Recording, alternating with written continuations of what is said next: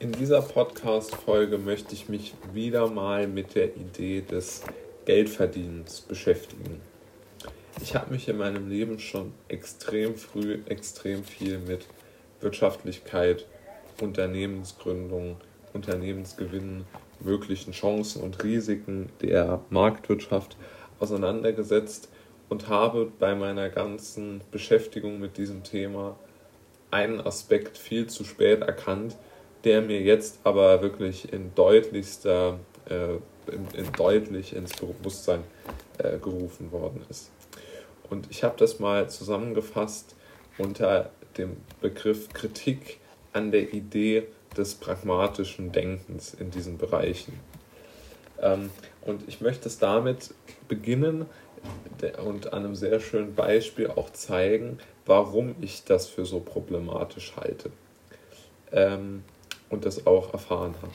Also solche Worte wie legitim, effizient, zielführend und wirtschaftlich, um jetzt mal nur vier zu nennen, sind aus meiner Sicht wirklich nur hohle Phrasen, die einen die nichts aussagen und aber das völlig Falsche, wenn überhaupt, dann doch suggerieren. Denn sie suggerieren alle äh, vier diesen Glauben, dass man, dass äh, diese Idee, dass man für sich selbst möglichst viel, also dass der Sinn einer Tätigkeit darin besteht, dass sie einem möglichst viel Geld einbringt und man dieses Geld dann möglichst effizient einsetzen kann.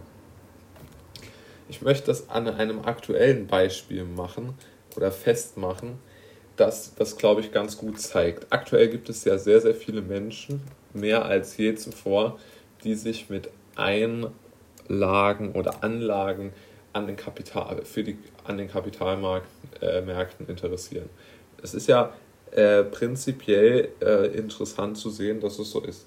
Jetzt muss man aber bewerten, was die oder was aktuell von den Experten empfohlen wird, was man dort machen soll, um sein Geld möglichst effizient und möglichst risikoarm zu verzinsen und was das dann real bedeutet. Ja?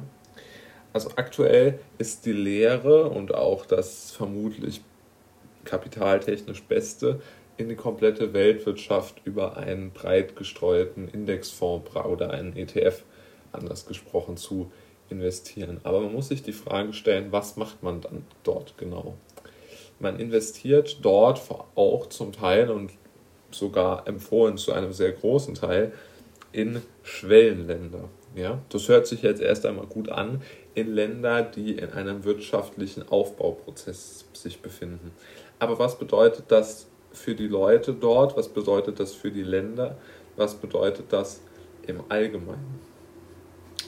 Jetzt muss man natürlich sagen, diese Finanzströme bringen natürlich, um es in Anführungszeichen zu setzen, Wohlstand. Also sie bringen vermutlich in Teilen zumindest bessere Häuser für die Mehrheit der Leute, auch nicht für alle, aber für die Mehrheit der Leute.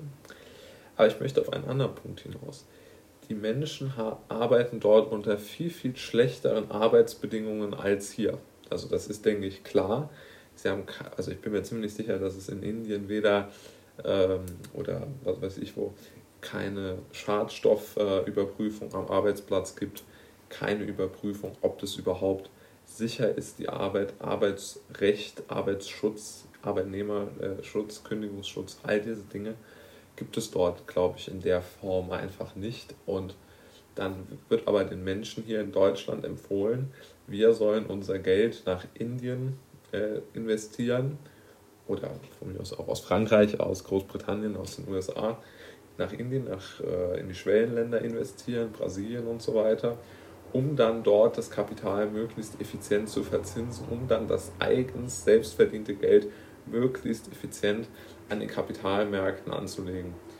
Und an der Strategie ist ja jetzt mal, wenn man das jetzt rein wirtschaftlich zielführend, effizient und legitim betrachtet, um mal die Worte aufzugreifen, die ich eben genannt habe, dann kann man dagegen ja eigentlich nicht argumentieren, weil natürlich die Schwellenländer höhere Chancen bieten und auch historisch in den letzten Jahren natürlich auch gebracht haben. Aber es ist halt sehr schwierig aus meiner Sicht zu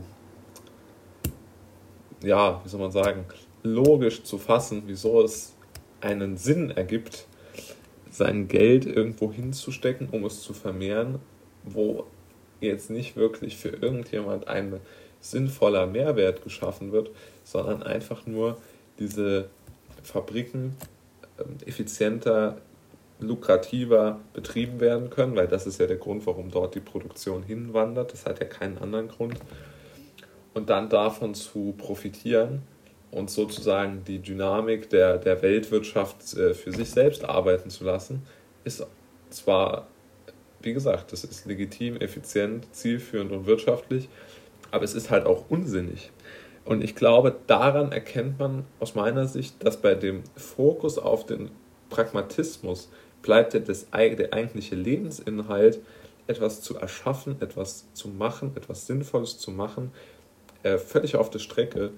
Und deshalb ähm, ja, bin ich da eigentlich sehr ja, einfach kritisch. Und ich glaube, dass man, wenn man Geld übrig hat, was man nicht braucht, wäre es aus meiner Sicht viel, viel produktiver. Man würde das nutzen, um sich Wünsche und Ziele zu erfüllen, die man hat. Also man könnte ja für eine Weltreise sparen, dafür ein Pferd zu kaufen oder was weiß ich was. Aber zu sparen, um es zu investieren, dass man mehr Erspartes hat, ist ja, und das dann, wenn das noch so wäre, wäre ja gut. Aber dass damit schreckliche Dinge, schreckliche Arbeitsbedingungen in Indien finanziert werden und ja sogar die Lukrativität dadurch gewährt wird, dadurch, dass es diese Kapitalzuflüsse in diese äh, Schwellenländer zum Beispiel gibt, das ist ja absurd. Also das ist ja wirklich vollkommen verrückt, sowas eigentlich. Also von daher glaube ich, ist dieser, erkennt man auch hier wieder, dass der Trend völlig falsch ist. Selbst wenn er wirtschaftlich nicht falsch ist, aber er ist, glaube ich, für, das, für die Weiterentwicklung der eigenen Verhältnisse im eigenen Land und persönlich, ist jetzt egal, wonach man es betrachtet, ist es ja unsinnig. Und von daher, ja, also, ja, ist die Idee des reinen Geldverdienens, glaube ich, wirklich ziemlich absurd.